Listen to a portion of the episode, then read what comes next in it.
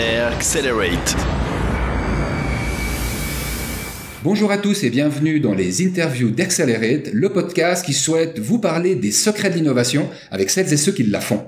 Nous sommes en décembre, c'est un mois avec euh, plein d'actualités. On en reparlera d'ailleurs en fin d'émission. Avant toute chose, on avait envie de présenter bah, Guillaume Olivier Doré, avec qui nous sommes en duplex actuellement. Bonjour Guillaume Olivier. Bonjour à vous deux. Alors nous deux, c'est qui? C'est Jérémy Wagner qui m'accompagne aujourd'hui hein, comme euh, fan et expert de la scène fintech et moi-même, Warco Brienza. Vous connaissez mon acronyme, vous le retrouvez d'ailleurs sur toutes les plateformes sociales. Accelerate.com est la plateforme sur laquelle vous retrouvez toutes les émissions et les interviews que nous avons diffusées jusqu'ici.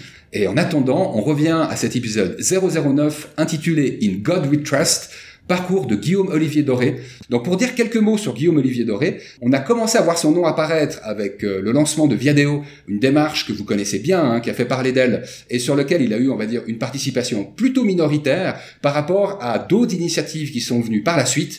Nous-mêmes avons eu l'occasion d'échanger avec Guillaume Olivier Doré dans le cadre de la MIPConf 2016. Alors plutôt que vous lister l'ensemble des initiatives et des startups qu'a soutenu ou lancé Guillaume Olivier Doré, euh, j'ai préféré en fait lui laisser la parole parce parce que j'ai galéré comme un fou. Euh, je vais être honnête avec toi, Guillaume Olivier. Euh, histoire d'avoir un petit résumé, c'est quelque chose que j'aime bien faire pour tous les invités. Mais en 12 ans, tu as eu en tout cas 10 initiatives entrepreneuriales sur lesquelles j'ai pu voir la mention de founder, de owner ou de board member euh, en ce qui concerne bah, ces 10-12 dernières années. Donc le plus simple, c'est peut-être que je te laisse la parole pour que tu présentes toi-même ce parcours. Merci à tous les deux. Euh, effectivement, j'ai un parcours un peu original. Je me définis pas pas toujours comme un comme un serial entrepreneur. Un serial entrepreneur sont en général des gens qui euh, font des entreprises et après les développent. Moi, je suis plutôt un multi-entrepreneur.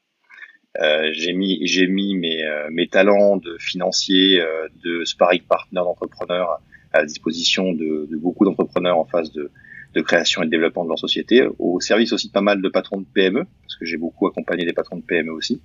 Euh, et en fait, dans la dans l'évolution euh, que vous voyez dans la liste euh, un peu longue de, de, mes aventures entrepreneuriales, il y a effectivement cette notion d'avoir des multiples positions, puisque je pars du principe que c'est la diversité qui nourrit et que pour construire son propre projet, il faut le faire dans un environnement où on échange beaucoup avec son écosystème.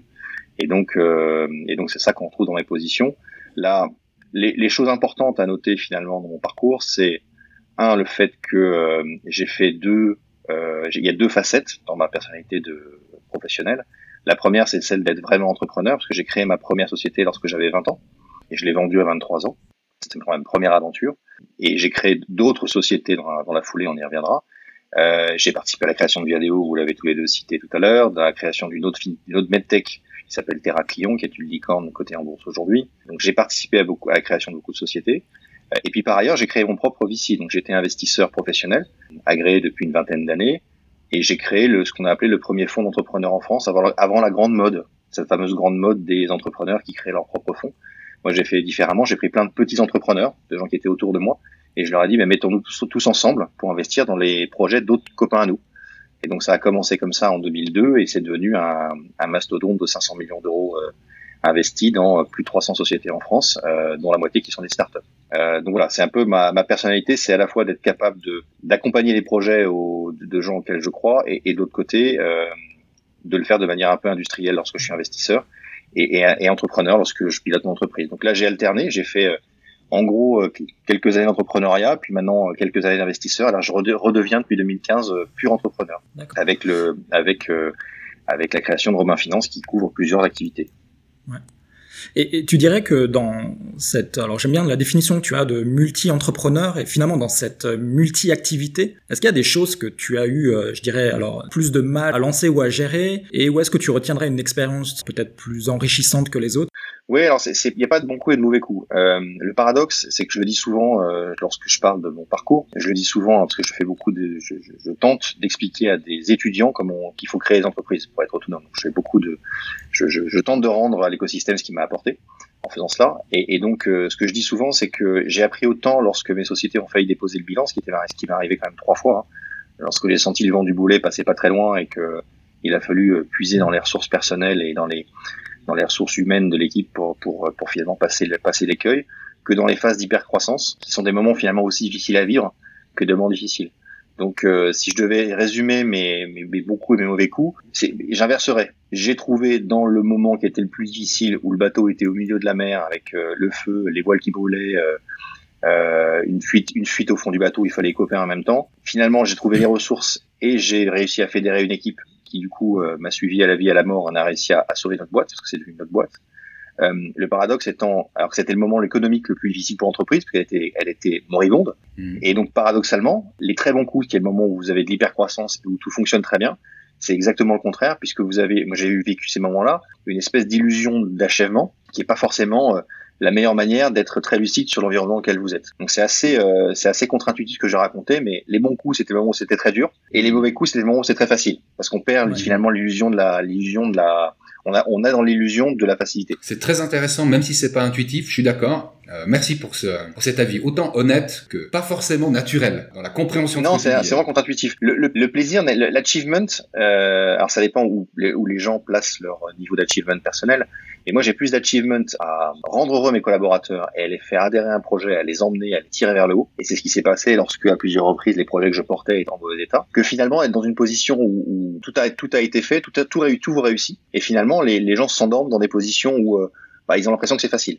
Et quand ils ont l'impression que c'est facile, ils prennent des mauvaises habitudes. Donc je vis mieux ces phases un peu difficiles, un peu dures, que les phases de réussite, qui sont finalement très plaisantes, mais qui sont très ponctuellement plaisantes. Mais toi, tu fais partie de, de, de ceux qui diraient qu'il faut connaître l'échec le plus tôt possible pour arriver à, à la réussite? Non, non, je pense qu'il faut, je pense que l'échec est difficile. Euh, moi, j'ai eu une grande chance, c'est que je suis passé à côté de l'échec. Mais euh, je, je vous cache pas qu'il y a deux trois fois où je, ça a été compliqué. Hein, euh, mais on est, je suis passé, je le dis souvent, je suis vraiment passé à trois fois, trois, ma boîte qui était euh, à OTC Aggregator, qui était mon gros fond dont je vous parlais tout à l'heure, elle, elle, a failli mourir deux fois ou deux fois et demi avant d'arriver à la faire grossir comme je l'ai fait grossir, euh, mm. parce que j'ai commis des erreurs. Ce qu'il faut surtout, c'est euh, considérer l'échec comme une possibilité et donc être capable d'avoir systématiquement un plan B et plutôt un plan C. Euh, les vrais échecs, c'est lorsqu'on a mis 100% de ses jetons euh, sur un sur un rond de casino et qu'on est parti sur une voie, qu'on a été jusqu'au bout et qu'en tant qu'entrepreneur, on n'a pas imaginé quel était le plan B derrière. C'est ça qu'il faut, c'est ça le vrai échec. Et donc, on, en général, lorsqu'on a un plan B, il n'y a pas d'échec. Il y a effectivement un redimensionnement, on appelle ça joliment, on appelait ça, ils ont trouvé un mot maintenant, ils, ont, ils appellent ça pivoter. Euh, mais en gros, on redimensionne l'équipe, on redimensionne le projet, on réfléchit différemment. Mais en tout cas, on a prévenu son environnement, euh, ses actionnaires, ses associés, euh, y compris la boîte, que oui, on a pris cette voie-là, euh, mais qu'il y avait un plan B. C'est ça le plus important, mmh. à mon sens en tout cas. Donc, euh, mmh. en théorie, un entrepreneur qui a cette notion-là est pas capable, est pas dans les, peut pas être dans l'échec. Après, il peut avoir échoué dans les diverses euh, typologie d'options qu'il a prises derrière. Il peut avoir échoué à convaincre ses associés ou ses actionnaires que c'était la bonne voie. Il peut avoir échoué auprès de ses euh, collaborateurs pour les emmener sur euh, sur un nouveau bateau parce qu'effectivement celui qu'il avait imaginé fonctionne pas comme il voulait que ça fonctionne. Ça sont des échecs. Mais globalement, fondamentalement, lorsqu'on part sur une voie, il faut avoir un plan B. C'est vraiment ça l'idée. Mmh. Tu évoquais qu'il y a quelques minutes encore hein, le fonds de placement, hein, qui, pour lequel tu as senti le vent du boulet passer deux fois ou deux fois et demi. Euh, pour faire ce lien justement entre le monde de la finance et le monde de la fintech, j'aimerais ton avis sur euh, la question suivante. Est-ce que finalement on parle d'un écosystème, hein, l'écosystème de la finance qui est en train de faire une mue, dans lequel arrive progressivement l'innovation sous forme de fintech, ou est-ce que toi tu vois ça finalement comme deux écosystèmes, euh, old school, new school, qui peuvent aussi être vus en opposition pour le coup, ou alors complémentaires quand on voit les choses de manière optimiste? Ah, c'est, ce sont deux métiers Ouais, l'évolution, enfin, il faut revenir aux fondamentaux de la fintech. La fintech est née quand même d'un, d'une réalité économique qui est la crise des subprimes. Et ça, tout le monde l'a oublié. Aux États-Unis, euh, les subprimes ont mis dehors toute une génération de jeunes, brillants cadres bancaires qui se sont retrouvés tous euh, la clé sous la porte en se disant bon, j'ai un gros chèque, je me suis fait virer de Lehman Brothers qui a disparu depuis, euh, ou de ou telle ou telle banque, et, et ils se sont retrouvés avec, en gros, c'est des gens très intelligents, très bien formés, découvrant eux-mêmes la tech parce que utilisateurs de la tech en dehors de l'univers bancaire, euh, et se disant, bah, en gros, je, connais bien l'univers de la finance dans lequel j'ai baigné 5 ou 10 ans, parce que c'est des débuts de carrière. Euh, je suis sur mon trottoir à Wall Street avec ma petite mallette, mon chèque. Qu'est-ce que je vais faire? Bah, tiens, essayons de faire un truc un peu dans l'univers que je connais, dans la finance. Et c'est comme ça qu'elle est la, la, fintech. Donc la fintech est née en fait de la contraction du marché lui-même, euh, du marché américain. Donc cet fait subprime, donc c'était 2008, 2009, 2010. Hein un peu, un peu avant pour les, pour les États-Unis. Euh, et assez naturellement, il y a plein de gens qui se sont dit, mais en fait, bah, la finance, c'est un marché euh, qui est, qui est le plus gros marché mondial. Hein, ça sous-tend l'économie mondiale, c'est 13% de l'économie mondiale. C'est un marché hyper conservateur. Euh, qui est pas si compliqué que ça. Les normes se libéralisent. Essayons. Et c'est comme ça qu'est né l'univers de la fintech euh, dans le monde. Euh, donc le lien entre la finance et la fintech, il est finalement dans l'ADN de la fintech, puisque les gens qui font de la fintech aujourd'hui sont des financiers. Et, et quand vous prenez, euh, hormis quelques exceptions récentes, euh, mais les origines de la fintech, ne serait-ce qu'en France, tous les gens qui sont de la fintech, vous prenez les têtes de la fintech en, en France, ce sont que les anciens financiers. Moi, je suis un ancien financier. Olivier Gouache et Landix, c'est un ancien financier. Euh, Finexcap, Cédric Tessier, c'est un ancien financier. Tous, les, tous les fintechers français sont tous des anciens financiers. Parce qu'il faut connaître cet univers-là. Il y, a, y, a plusieurs notions après, que sont les notions effectivement de résilience, de capacité à connaître les normes bancaires. Enfin, c'est un métier où il faut quand même un peu avoir des barrettes sur les épaules pour pouvoir le réussir. Mais il n'empêche que la plupart des gens qui s'y sont mis sont effectivement d'anciens financiers. Donc dans l'ADN même de la fintech, il y a la notion de je j'ai la culture de la finance dans laquelle je travaille et donc forcément je le fais je la fais évoluer vers la vers la technologie. Donc oui, il y a forcément un lien et les deux les écosystèmes sont se, sont se sont créés de manière complémentaire parce que les hommes qui les créaient étaient de la finance et sont devenus des, des, gens de la fintech. Se sont un peu distendus au cours des trois quatre dernières années parce que certains se sont dit bah, je vais prendre le contre-pied de la finance un peu sur un mode revanche en disant bah oui mais euh, je vais faire mieux que je vais faire mieux que la banque quoi. Syndrome un peu syndrome Microsoft où on crée une message électronique pour les tuer Microsoft ça, ça m'a toujours fait rire. Euh, et puis là on y revient doucement puisqu'en gros les fintechs se disent bah finalement j'ai peut-être travaillé avec les banques c'est plus malin plutôt que d'essayer de me les mettre à dos. Euh, mais donc effectivement le, le, hormis le fait que cet élastique se tende et se détende au fur et à mesure du temps le lien entre les deux écosystèmes il est, il est extrêmement poreux moi je recrute aujourd'hui des gens qui sont des financiers des gens qui connaissent les métiers, les produits, euh, et qui sont de l'ancienne génération, enfin pardon, pas de l'ancienne génération, mais l'ancienne, de l'ancien monde, et qui veulent toucher au nouveau monde. Mmh. Mais c'est le même métier, ce sont les mêmes métiers réinventés. Mmh. C'est en fait c'est un peu ce que tu dis et, et, du coup si on se fait un peu l'avocat du diable, euh, est-ce que on continue réellement d'innover euh, puisque c'est vrai que, comme tu l'as dit, la fintech finalement, c'est les gens de la finance. Et, c'est quoi le dosage en fait? C'est comment est-ce qu'on continue en fait finalement, euh, je dirais, d'innover euh, en comptant euh, un peu sur sur bah, les gens qu'on a vus partout dans les banques et, dans, tous ces services financiers dans lesquels il y a eu des raz de marée. C'est c'est probablement ce qui fait la différence entre les fintechs qui réussissent et celles qui échouent. Euh, les fintechs qui réussissent ne font que reproduire un, avec souvent un peu de X, un peu de, un peu de relations commerciales différentes, quelque chose qu'elles connaissent déjà. Et qu'en fait, les équipes ou les fondateurs ont déjà pris dans le métier dans lequel elles étaient dans la finance. Et souvent, celles-ci disparaissent. Et c'est ce qu'on voit en France, il y a un gros renouvellement là, des, il y a un gros renouvellement de l'univers des fintechs parce qu'effectivement, bah, euh, quand vous réinventez quelque chose un peu différent de ce que vous avez à la banque, bah, vous n'avez pas la crédibilité de la banque. Donc forcément, le service, il est adopté par votre écosystème euh, proche, et puis après il disparaît naturellement. L'adoption du service est compliquée. Euh, celles qui réussissent, c'est ce que tu disais Jérémy, c'est celles qui vraiment réinventent une autre manière de faire les choses, donc utilisent la vraie technologie. Et je le dis souvent, plus c'est simple pour le client, plus c'est complexe euh, en interne. Et c'est là que on, touche du doigt les, grands débats autour de la fintech. Est-ce que la fintech est une techno, est une technologie pure ou une technologie d'usage? Moi, je dis que c'est les deux c'est à la fois une technologie, c'est à la fois une technologie euh, d'intégration, enfin, c'est l'intégration de nouvelles technologies euh, dans des univers qui sont aujourd'hui euh, qui facilitent et qui fluidifient des choses qui sont très lourdes, le fameux legacy des banques, euh, tout en respectant les normes de sécurité, euh, la, la, cybersécurité, enfin tous ces enjeux réglementaires. Et puis de l'autre côté, c'est une innovation d'usage où le client se retrouve dans une UX qui n'est plus du tout celle qu'il avait dans, dans jusque-là, en tout cas qu'il avait expérimenté. Donc il faut les deux. Il faut à la fois être capable d'avoir un, mainframe, euh, un framework qui soit extrêmement solide euh, et qui et qui agrège énormément de technologies pour simplifier et fluidifier la la l'UX parce que plus le mainframe est solide, plus ça fluidifie l'UX, plus on résout les problèmes liés au, au legacy, au réglementaire qui, qui reste une protection forte pour le pour le consommateur final. Euh, plus l'UX est fluide et plus on peut travailler sur la proposition commerciale. Donc c'est tout le tout le débat. Mmh. Euh, la les fintechs continuent à innover, nous les premiers, hein, parce qu'effectivement elles sont obligé de continuer à innover pour exister, parce que les banques rattrapent. Aujourd'hui, l'univers des paiements pour les particuliers, qui était une, rupture d'usage il y a encore trois ans, est devenu une commodité. Euh, un, un litchi qui était un truc euh, hyper novateur en France, où on pouvait faire des cagnottes, c'est devenu une espèce de truc, euh, c'est une commodité. Un moyen de c'est devenu un moyen de paiement, et tous les moyens de paiement aujourd'hui de ce type-là, bah, ont, on, on une vie communautaire qui fonctionne, euh, mais n'ont pas capacité à, à, faire des vrais des vrais des vrais changements d'usage génériques comme on l'a eu avec un PayPal ou comme on l'a eu avec un Boursorama. Mhm.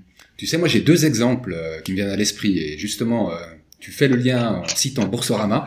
En 2017, on a vu alors une bonne et une mauvaise nouvelle en ce qui concerne euh, les fintechs en France. Alors, tu nous diras laquelle est la bonne, laquelle est la mauvaise, comme ça on verra si on, si on a le curseur placé au même endroit. Et euh, en fait, c'est deux illustrations que je voudrais prendre pour mieux comprendre le lien qu'il y a à faire entre la finance, je dirais entre guillemets corporate, et cette nouvelle finance euh, qui est représentée par le mouvement fintech. En fait, je pense aux deux startups que sont, euh, qui étaient, que sont toujours en fait Morning et Compte Nickel. Donc on a dans un cas, euh, celui de Morning, euh, le fait qu'à un moment une activité ne s'est pas poursuivie selon les plans de la startup, euh, en lien également, tu sais, avec avec le financement hein, qui vient bah, de grands groupes bancaires ou de grands groupes d'assurance.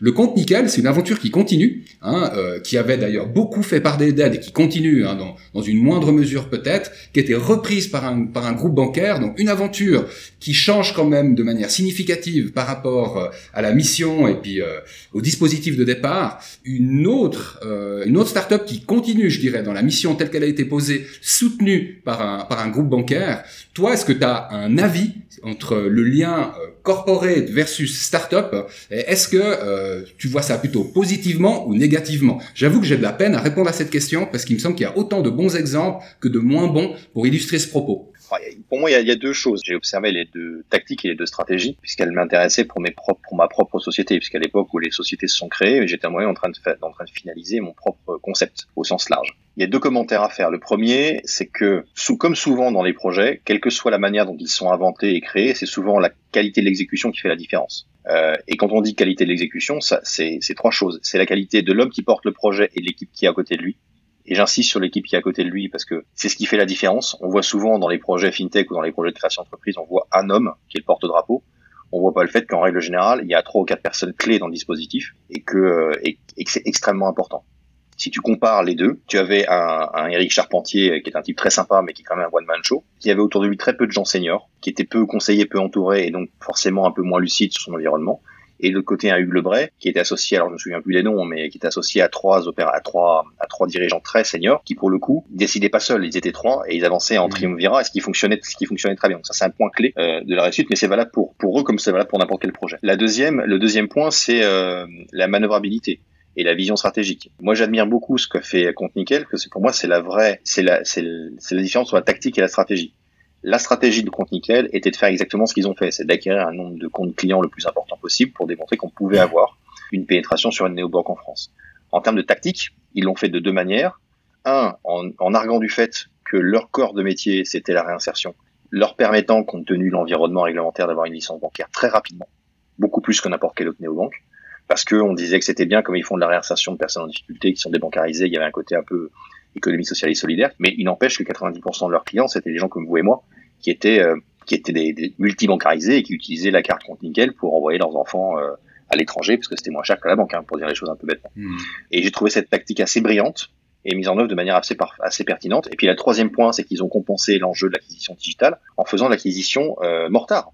C'est-à-dire que le fait de s'allier avec les buralistes euh, et, et, de rendre les buralistes, les transformer en banquiers et de valoriser un métier qui est un, un métier mal valorisé, c'était une excellente idée qui a été délivrée de manière parfaite. Donc ils ont touché du doigt ces trois points-là. À l'inverse, euh, Eric, à mon, à mon sens, euh, au-delà du fait qu'il était seul et qu'il a probablement mal mesuré l'enjeu dans lequel il était, la première chose, c'est qu'il ne venait pas de la, il venait pas de la banque. Hugues Lebray est un ancien de Société Générale. Hein. Il venait pas de la mmh. banque, donc il ne, connaît, il ne connaissait pas les codes.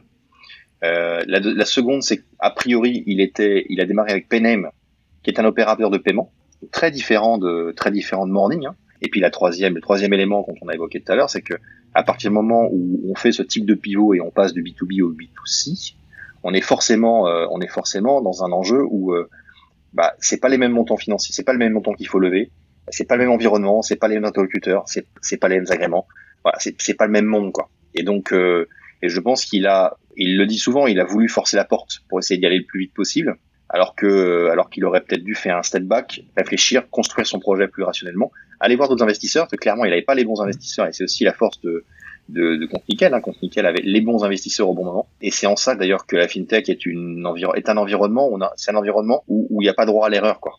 Parce que mm. parce qu'on parle de l'argent des gens. Et donc le pas droit à l'erreur, c'est qu'il faut être capable d'anticiper que si on fait ça, il faut avoir le, le, bon financement au bon moment et le bon investisseur au bon moment. il avait lui des investisseurs qui étaient qui avaient acheté un, produit, un projet qui s'appelle Payname. Ils n'avaient pas acheté un projet qui s'appelle Morning. Ça aurait pu être fait, mais c'était pas les mêmes investisseurs, pas au même moment. Alors après, il y a eu d'autres, il y a eu d'autres sujets, mais fondamentalement, la différence de tactique et stratégie pour moi sont là entre les deux. Et, il y a des, il y a des bons, il y a du bon à prendre dans les deux, parce qu'en revanche, Morning était largement meilleur en termes de, de en termes de, de stratégie digitale. Hmm. De, ils étaient meilleurs en termes d'acquisition digitale, ils étaient meilleurs en termes de message, en termes de marketing. Compte Nickel était moins bon là-dessus. Voilà. Et, mais in fine, celui qui reste, c'est celui qui, a, qui, a, qui a délivré de manière très posée sa stratégie en prenant le temps de la construire dans la durée.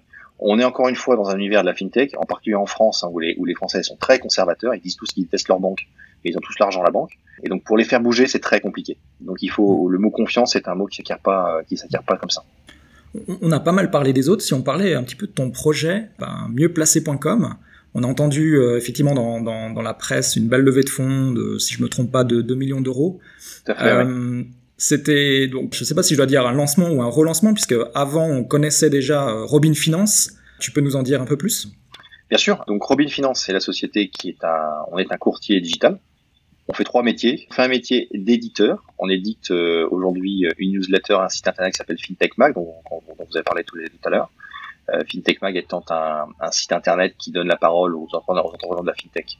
Euh, et qui leur permet de, bah, de, de, parler de leur projet, qui, qui est une euh, que j'ai lancé moi mi 2015, juste après la vente de ma de mon ancienne société, pendant la phase où j'étais en train de construire le concept de mieux placé, parce que ça me permettait d'avoir un, une vision un peu périphérique de l'écosystème, qui, qui, était d'avoir euh, finalement accès à tous les entrepreneurs à travers un média, sachant qu'en 2015, bah, vous le savez mieux que moi, mais le mot fintech venait d'arriver en France, donc personne ne savait même ce que c'était. Et donc là, créer une petite newsletter en finalement donnant la parole aussi à tous mes copains qui étaient en train de monter leur société euh, dans cet univers-là, était finalement une bonne manière d'observer ce qui se faisait et de, et de mieux comprendre et d'avoir une vision un peu hélicoptère de, du secteur. Assez rapidement, dans la foulée, euh, on, a créé, on, a créé une application mobile qui s'appelle Squirrel, qui est une application d'apprentissage à l'épargne, euh, sous un modèle un peu Tinder où vous pouvez swiper, euh, arrondir votre, euh, vos, vos, dépenses en fin de, de, vos dépenses quotidiennes à l'euro supplémentaire pour faire des petites cagnottes et vous apprendre que finalement épargner c'est pas si compliqué que ça. Ce qui fait partie d'une démarche un peu euh, un peu globale, qui est une démarche d'apprentissage parce qu'on considère aujourd'hui que l'épargne et l'investissement en France euh, sont des sont, sont souvent subis et sont souvent incompris. Les gens n'ont pas beaucoup de culture financière. Et donc pour nous, le fait de faire euh, de faire euh, était une manière de permettre à tout un chacun de pouvoir commencer à se dire bah, je sais faire une cagnotte. C'est un peu l'équivalent du petit cochon qu'on avait chacun sur notre bureau. On mettait nos pièces de, de 1 euro ou d'un franc à l'époque. Euh, on se fait de petites cagnottes en fonction de nos projets. Bah, c'est la même chose avec une échelle un peu plus large. Euh, et vous pouvez facilement euh, épargner. Donc n'hésitez pas, elle est téléchargeable sur euh, sur l'Apple Store. Elle fonctionne plutôt bien. L'utilité, elle est totalement gratuite. On mettra le lien dans les notes de l'émission. Sur Squirrel, merci beaucoup. Euh, L'utilité de Squirrel, pour nous, elle était de, de parce que vous, vous comprendrez avec mieuxplacé.com, elle était finalement de comprendre le, le, comportement des épargnants face à les face aux univers d'épargne.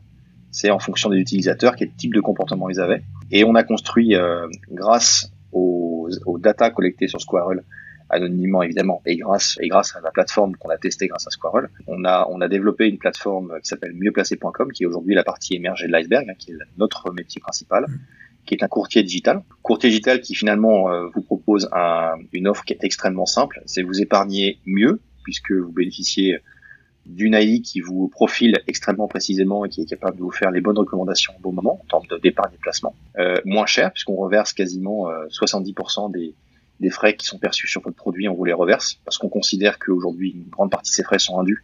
En tant qu'intermédiaire, on n'a pas de raison de prendre plus que ce que prendrait un, intermédiaire traditionnel dans d'autres mondes. Et, euh, et, en toute transparence, puisqu'en plus on affiche de manière extrêmement euh, brutale et le mot, parce qu'effectivement ça n'a jamais été fait jusque-là, euh, les coûts inhérents à, il est coût inhérent à, à, vos, à vos produits d'épargne, euh, ce qu'on vous reverse évidemment. Et donc cette offre-là, on l'a lancée maintenant, on a créé en, en, six mois une plateforme complètement. Alors on revient aux fondamentaux dont je parlais tout à l'heure. Hein. On a beaucoup travaillé sur le sur le framework, donc développé en Python, React, Drupal, PHP avec une structure qui soit parfaitement compatible avec l'univers bancaire, puisqu'on se connecte nous-mêmes avec les back-ends de nos fournisseurs de produits, qui respecte l'ensemble des normes de sécurité, alors euh, le fameux RGPD dont tout le monde parle en termes de confidentialité mmh. d'information, les normes prix en termes de en termes de l'univers d'assurance, les normes MiFID 2 sur les produits euh, fermés. Donc on a euh, anticipé pour le client l'ensemble des normes qui, qui, seront imposées finalement à l'industrie financière dans les, dans les, années qui viennent. Donc on, a un niveau de transparence assez fort. On est nous-mêmes évidemment une plateforme complètement agréée. Et l'idée, c'est de proposer du coup, euh, ni plus ni moins qu'à tout un chacun, un gestionnaire de fortune personnalisé. Puisque grâce à ça. Mais, mais est-ce que le succès, euh, est-ce que le succès aussi de cette plateforme vient justement d'un mix en fait entre technologie et expertise humaine? Parce que c'est vrai qu'on voit beaucoup en fait de, plateformes aujourd'hui qui sont plutôt basées sur euh, de, de l'AI et du robot advisor un peu à tous les étages. J'ai l'impression que mieuxplacé.com, vous avez une philosophie un peu différente. Oui, effectivement. Alors, le robot pour nous est un produit, parce qu'en règle générale, le robot advisor, c'est des algorithmes de placement dans un univers qui est fermé. Hein. C'est un produit vertical, donc c'est une enveloppe d'assurance vie dans laquelle il y a un robot qui place automatiquement, euh, donc il n'y a aucune action humaine. D'ailleurs, on distribue nous-mêmes des robots sur la plateforme. Hein. On a signé avec un certain nombre de robots et on, considère que c'est un produit ETF. C'est une espèce de produit un peu confidentiel, plutôt réservé à des gens assez haut de gamme. Mais vous avez parfaitement raison tous les deux. On est sur un schéma où, pour nous, enfin, en tout cas pour moi, euh, j'ai eu la chance de, de gérer le, une partie du patrimoine de 55 000 personnes euh, dans mon ancienne société, donc je, je mesure à quel point c'est important pour eux. Et surtout, je, je, vraiment, je pars du principe que oui, le conseil doit être totalement neutre. Donc le seul moyen d'avoir un conseil qui soit totalement adapté finalement au client, c'est qu'une machine délivre le conseil. C'est ce qu'on fait aujourd'hui. Notre notre AI, euh, alors c'est pas tout à fait une AI, hein, c'est un algorithme avec du machine learning pour l'instant, mais c'est en train de devenir un AI, est capable aujourd'hui pour chacun d'entre vous, Marco, Jérémy, de vous dire ben voilà le produit qui, qui les produits la typologie d'allocation d'actifs que vous avez, ça devrait être ça, et en fonction de votre évolution, de votre vie, euh, la naissance d'un nouvel enfant, euh, un héritage, la vente d'un appartement, euh, bah, en fait, l'outil réalloue systématiquement de manière proactive votre épargne. C'est une épargne dynamique et c'est le service que que vous avez chez dans une dans une banque. Mais mais euh, c'est très intéressant parce que tu vends pas de l'intelligence, toi tu vends de la neutralité. Ah moi je parle de chatbot. Ah moi je vends de la je vends de la neutralité complète. Mon métier c'est d'être mmh. totalement neutre. Par contre, pour revenir sur la partie humaine qui est très importante, c'est que à partir du moment où la recommandation est faite, moi ce qui m'intéresse, c'est que le client se sente, les clients se sentent à l'aise pour aller jusqu'au bout de l'exercice et la souscription digitale, qui là est assez novateur. C'est-à-dire qu'on propose aujourd'hui une souscription 100% papier. À ce moment-là, le relais, enfin l'humain prend le relais, puisqu'effectivement les clients veulent avoir quelqu'un par chat, euh, avoir peut-être une, peut-être des questions supplémentaires sur les produits qui leur sont proposés. En tout cas, ce qui est certain, c'est que il n'y a pas, en tout cas dans notre modèle, d'intervention humaine sur le conseil. Elle est totalement neutre et on, si on veut comparer, et je le dis souvent, on a une espèce de méta-robot puisque on a une, une, allocation, une réallocation dynamique à chaque instant. Mathématiquement parlant, c'est ce que me dit mon patron de la R&D, il me dit de toute façon le jour où on a fait une recommandation avec une photographie du patrimoine à un instant T, la seconde d'après, l'allocation est censée plus valide parce que votre carte bleue a débité un euro de plus. Donc techniquement, mathématiquement, c'est plus valide. C'est pas tout à fait juste parce que ça ne changera pas grand chose, mais en réalité, on est obligé d'être dynamique. Et donc on est dans ce conseil-là. Donc le conseil est totalement automatisé et alors évidemment le client peut le débrancher hein, s'il veut venir chez moi euh, acheter ce qu'il veut, faire son personal shopping tout seul, il le fait. Mais si je fais le parallèle avec un univers de, supermarché, il a le choix entre rentrer dans le supermarché, utiliser le personal shopper, se faire guider dans les rayons, c'est ce qu'on lui propose, ou bah, faire son faire son shopping lui-même. Par contre, le passage à la caisse, on l'aide parce que c'est important entre le moment où il le met dans son caddie et le moment où il sort avec ses produits du supermarché, qu'il ait eu suffisamment confiance, il soit rassuré sur les bons choix, les bons produits. Donc on est vraiment euh, le service, ça se mesure sur cette partie-là par contre. C'est là qu'on a beaucoup d'humains. On a trois personnes dans la société aujourd'hui qui font ça toute la journée et qui répondent systématiquement aux, aux, aux clients. Et on est là et on est sur cette euh, granularité là après parce que c'est important que les gens se sentent euh, sereins pour pouvoir passer à l'acte et c'est pas un acte anodin parce qu'ils confient, ils nous confient une partie de leur argent. Tu sais, à présent, j'avais envie de revenir, aller refaire un step back ou plutôt une vue hélicoptère pour euh, avoir une vue globale sur ton, sur ton parcours, ton parcours d'investisseur, ton parcours d'entrepreneur. Euh, restons peut-être focalisés sur la partie euh, investisseur. Je me demandais si tu t'étais fixé au cours de ce parcours une mission. Je j'en suis pas fixé une, mais j'ai découvert que je m'étais qu'il y en avait une. C'est assez, c'est assez étonnant. la question, la question m'a été posée il y a peu de temps et j'ai fait une petite introspection.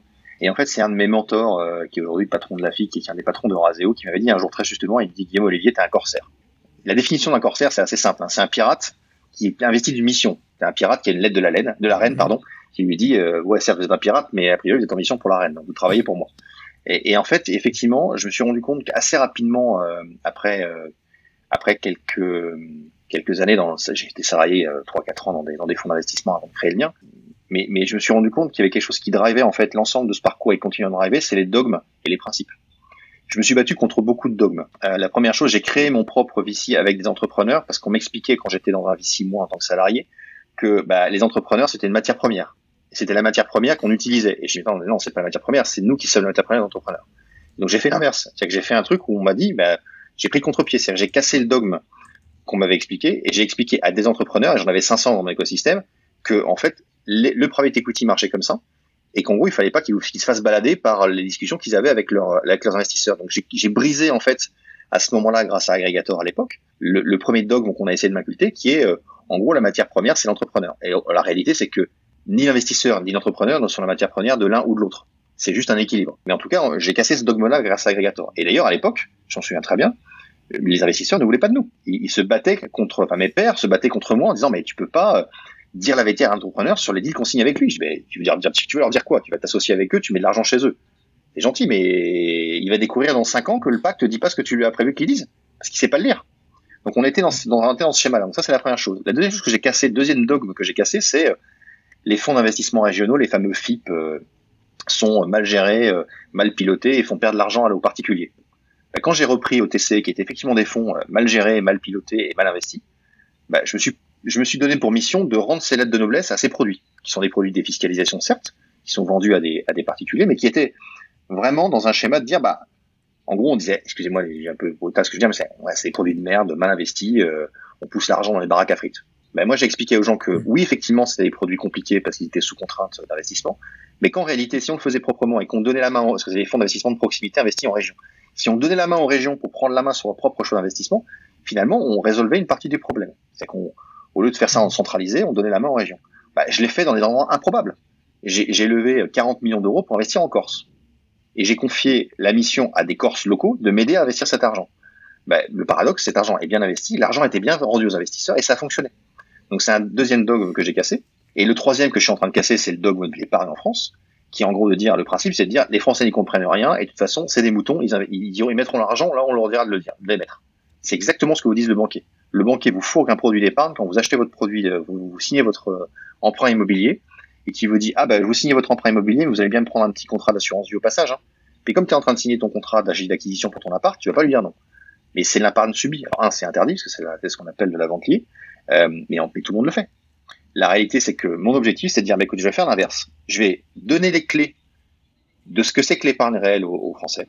Je vais leur expliquer, d'où FinTech Mag, d'où tout le contenu éditorial que vous retrouvez sur le site je vais dire la vérité. Je vais être transparent sur comment ça marche, quitte à mettre les pieds dans le plat et à casser un certain nombre de principes. Euh, euh, mes petits copains n'en parlent même pas beaucoup. Hein, et je dis les choses qu'il faut pas dire. Euh, je vais donc je prends le contre-pied. Je vais donner l'outil à mes clients à moi pour leur dire ben ok vous avez compris ce que vous avez lu. Je vais vous donner l'outil, vous allez pouvoir l'utiliser. C'est la fameuse intelligence artificielle dont je te parlais tout à l'heure. Donc c'est l'outil informatique qui me permet en fait de faire comprendre au client son profil d'épargnant, comment il fonctionne, comment il évolue et de lui expliquer. Euh, en plus, donc, il sera libre de l'utiliser ou pas, mais en tout cas, il, pourra s'auto-évaluer. Et on l'a même, nous, appelé en interne un outil d'auto-profilage. Ce qui m'intéresse pas, c'est pas de profiler les gens pour moi, c'est qu'ils se profilent pour eux, pour qu'ils apprennent. Donc, je leur donne l'outil. Et après, s'ils sont convaincus, bah, ils confient une partie de leur argent et je les accompagne sur l'acquisition de ces, produits et dans la durée. Et ça, je le fais pendant toute la durée de mes clients. Ce qui m'intéresse pas, c'est pas d'avoir un million de clients à qui je vends un million de produits, c'est d'avoir 10 000 clients à qui je vends un million de produits. Donc, c'est d'avoir des clients qui font suffisamment confiance pour qu'à chaque fois qu'ils ont un sujet d'épargne, ils viennent vers moi parce qu'ils considèrent que je suis neutre, agnostique, je suis pas, je suis pas influencé par les rémunérations que je touche, moins cher et que je fournis plus de services pour le même prix. Donc il y a, il y a oui, il y a un fil, il y a un fil conducteur autour de. Bah, il y a un moment euh, quand je vois un truc, euh, une espèce de d'oligopole ou monopole, ça me fatigue. Donc j'ai une fâche sens dans l'univers de la finance, on va essayer de le casser.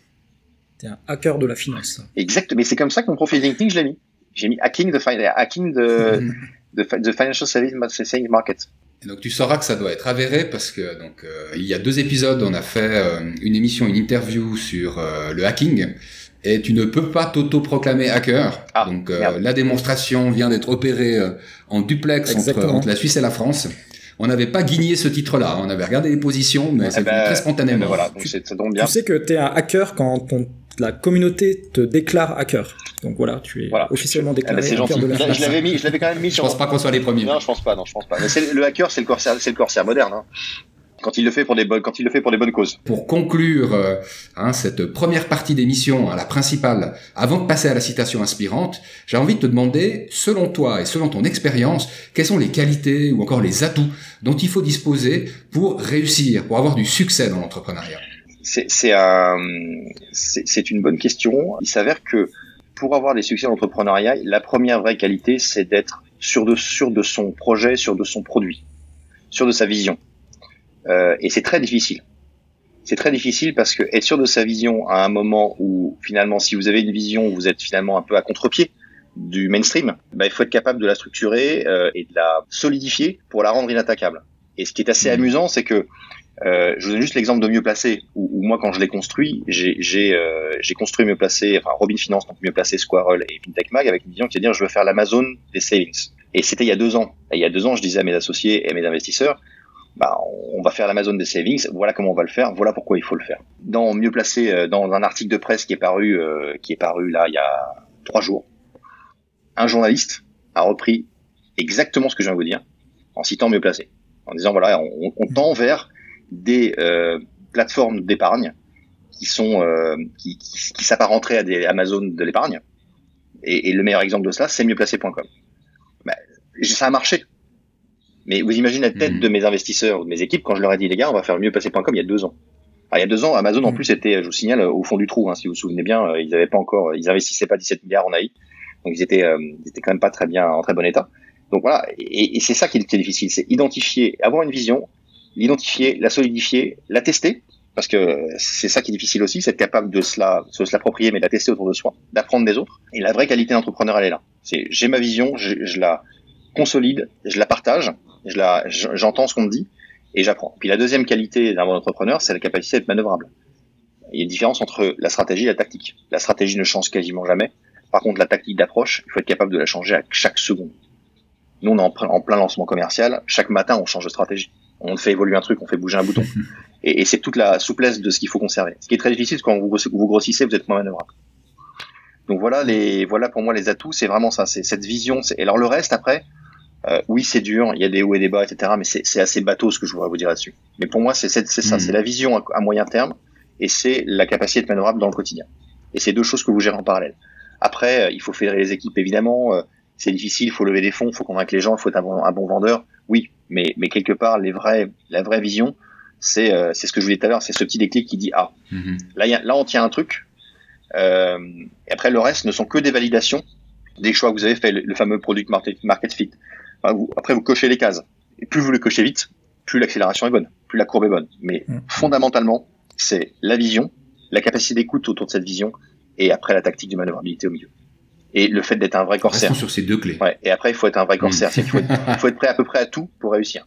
C'est là que la différence entre ce qui est légal et ce qui est éthique peut parfois jouer un rôle, mais je refermerai la parenthèse là où je viens de la lancer. Merci beaucoup euh, Guillaume Olivier pour euh, ces petits compléments. Euh, c'est vraiment très intéressant de t'écouter et de sentir distiller toute cette expérience hein, et cette rupture de dogme qui t'a fallu quasiment une carrière. Hein. Elle n'est pas tout à fait finie. Hein. je pense que tu as encore quelques belles années devant toi. Mais merci pour cette, cette inspiration. Je propose qu'on passe à une autre forme d'inspiration avec la citation, avec la quote qu'on aime bien communiquer lors de chaque interview d'Accelerate. Là, euh, on ne fera pas exception. C'est à nouveau Guillaume Olivier, notre invité, qui nous l'a donné. Est-ce que tu voudrais la dire, tout simplement? Oui, ma citation préférée, qui est en gros dans mon bureau, c'est Le mieux est l'ennemi du bien. Et pourquoi est-ce que c'est ta citation préférée? Parce que je considère qu'aujourd'hui, la perfection n'est pas de ce monde, déjà pour commencer. C'est ce que je dis souvent à mes, à mes mhm. collaborateurs, à mes équipes ici. Et qu'à un moment, lorsqu'on, il est plus important d'atteindre l'objectif que la manière dont on l'atteint, dans le respect évidemment de la légalité, etc. Euh, et que finalement, on mhm. peut faire, on peut toujours faire mieux, et que si on fait les choses bien et qu'on atteint l'objectif, c'est largement suffisant. Et que si on arrive à faire ça, déjà, mhm. euh, on a déjà pas mal réussi son coup. Donc, euh, aller chercher euh, la perfection sur chacun des sujets, c'est probablement le meilleur moyen de se noyer et de perdre l'objectif de vue.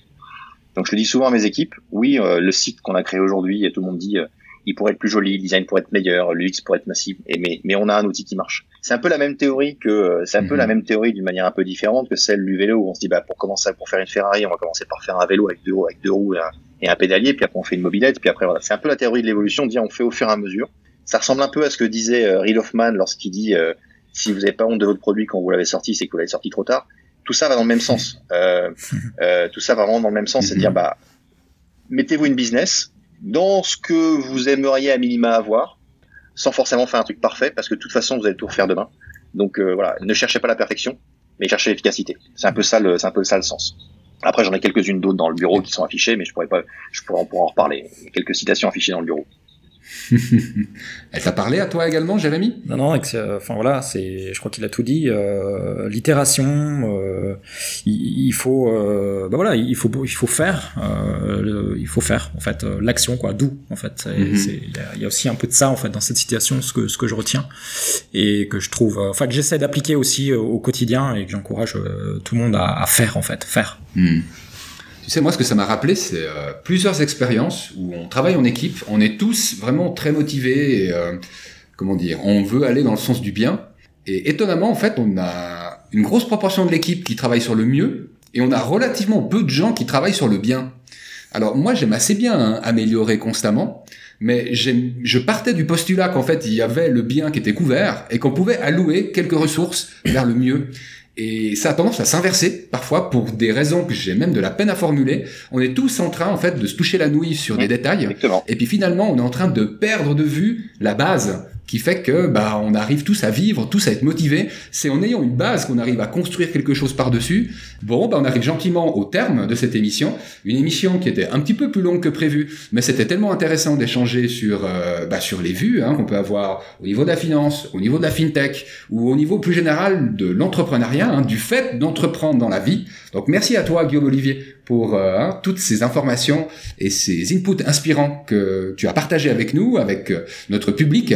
Euh, cher public, merci pour l'attention que tu as eue bah, tout au long de cette demi-année où nous avons fait des interviews pour Accelerate.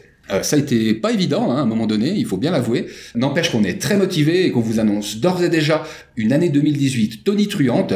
Euh, nous, nous nous interrompons avec euh, bah, la dernière émission qu'on vous propose pour cette année. On aura une rentrée qui sera prévue dès le 15 janvier 2018, mais on ne va pas vous laisser les mains vides. Hein. Vous pourrez bien sûr écouter les émissions, celles qu'on a réalisées avec Guillaume Olivier Doré, les précédentes émissions, hein, ça va de 0 à 9 à présent. On aimerait vous laisser également avec un petit jeu. Donc euh, hein, en ce moment, on voit des tas de calendriers de l'avant, on voit des tas de, de mise en avant par rapport à Noël.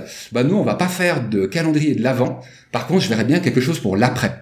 Donc, euh, hein, plus d'informations dans ce qui va suivre. Et puis, s'il vous plaît, continuez à interagir, que ce soit dans le cadre de ce jeu ou que ce soit dans le cadre de la créativité qui est nécessaire à toute forme d'innovation. Faites de très belles fêtes de fin d'année au sein de vos familles. Reposez-vous un petit peu avant de redémarrer de plus belle. Vous pouvez continuer à interagir également à travers les médias sociaux. Hein, je le dis bien assez, mais c'est pour que vous puissiez vous abonner, pour que vous puissiez liker ou mettre un commentaire sur des aspects qu'on pourrait même améliorer. Donc faites tout ça, ce sera avec plaisir que nous vous répondrons. Et en attendant, on vous dit à l'année prochaine. Bye bye. Bye bye.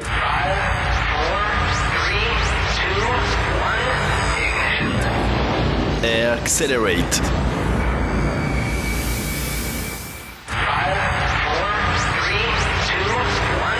Salut à toutes et à tous et bienvenue dans cette capsule Accelerate. C'est toujours Marco Brienza qui vous parle et cette fois, je vais vous parler de cadeaux et d'iTunes. En cette fin d'année, nous aimerions savoir ce que vous pensez des interviews d'Accelerate. Alors s'il vous plaît, dites-le nous sur la page iTunes d'Accelerate. Votez de 1 à 5 étoiles et dites-nous ce que vous avez aimé, ce que vous avez moins aimé, ce qu'on pourrait améliorer, ou encore qui vous aimeriez écouter dans les interviews 2018. Comment trouver l'application iTunes? C'est très simple, si vous avez un ordinateur à la pomme croquée, bip, tension, je ne citerai pas de marque. Bon, ben à part iTunes, cette application est préinstallée sur votre ordinateur et vous trouverez la page Accelerate dans le menu d'iTunes nommé Podcast. Si vous avez un ordinateur sous Windows, ça reste assez simple. Tapez le mot iTunes dans le moteur de recherche tout blanc pour les gogoles et vous pourrez télécharger l'application gratuitement. Dernière subtilité, si vous avez un téléphone intelligent avec une pomme croquée dessus, l'application dénommée Podcast y est déjà installée. Cliquez dessus pour rechercher la page d'Accelerate, puis ajoutez votre commentaire une fois sur la page. Pour ceux qui auraient un autre téléphone, bon bah vous savez ce qu'il vous reste à demander pour Noël. Et alors, qu'est-ce qu'il y a à gagner dans ce concours? Pour tous ceux qui publieront leurs commentaires sur la page iTunes d'Accelerate, il y a des clés USB 4Go à gagner, des t-shirts collector de la NIPConf 2014, alors attention, on parle bien de la toute première édition de cette conférence, ou des stickers Accelerate qui tabassent. Je dis bien pour chaque commentaire publié sur notre page, pour participer, envoyez à marco.accelerate.com le screenshot de votre commentaire, votre nom, prénom et adresse postale afin de procéder à l'envoi. Voilà, vous savez tout. Alors à vos postes et commentez. Ce concours commence dès maintenant et s'arrête vendredi 12 janvier 2018 à minuit. Je me réjouis d'ores et déjà de vous lire et d'ici là, je vous souhaite d'excellentes fêtes de Noël et d'avance une grande année 2018. À l'année prochaine.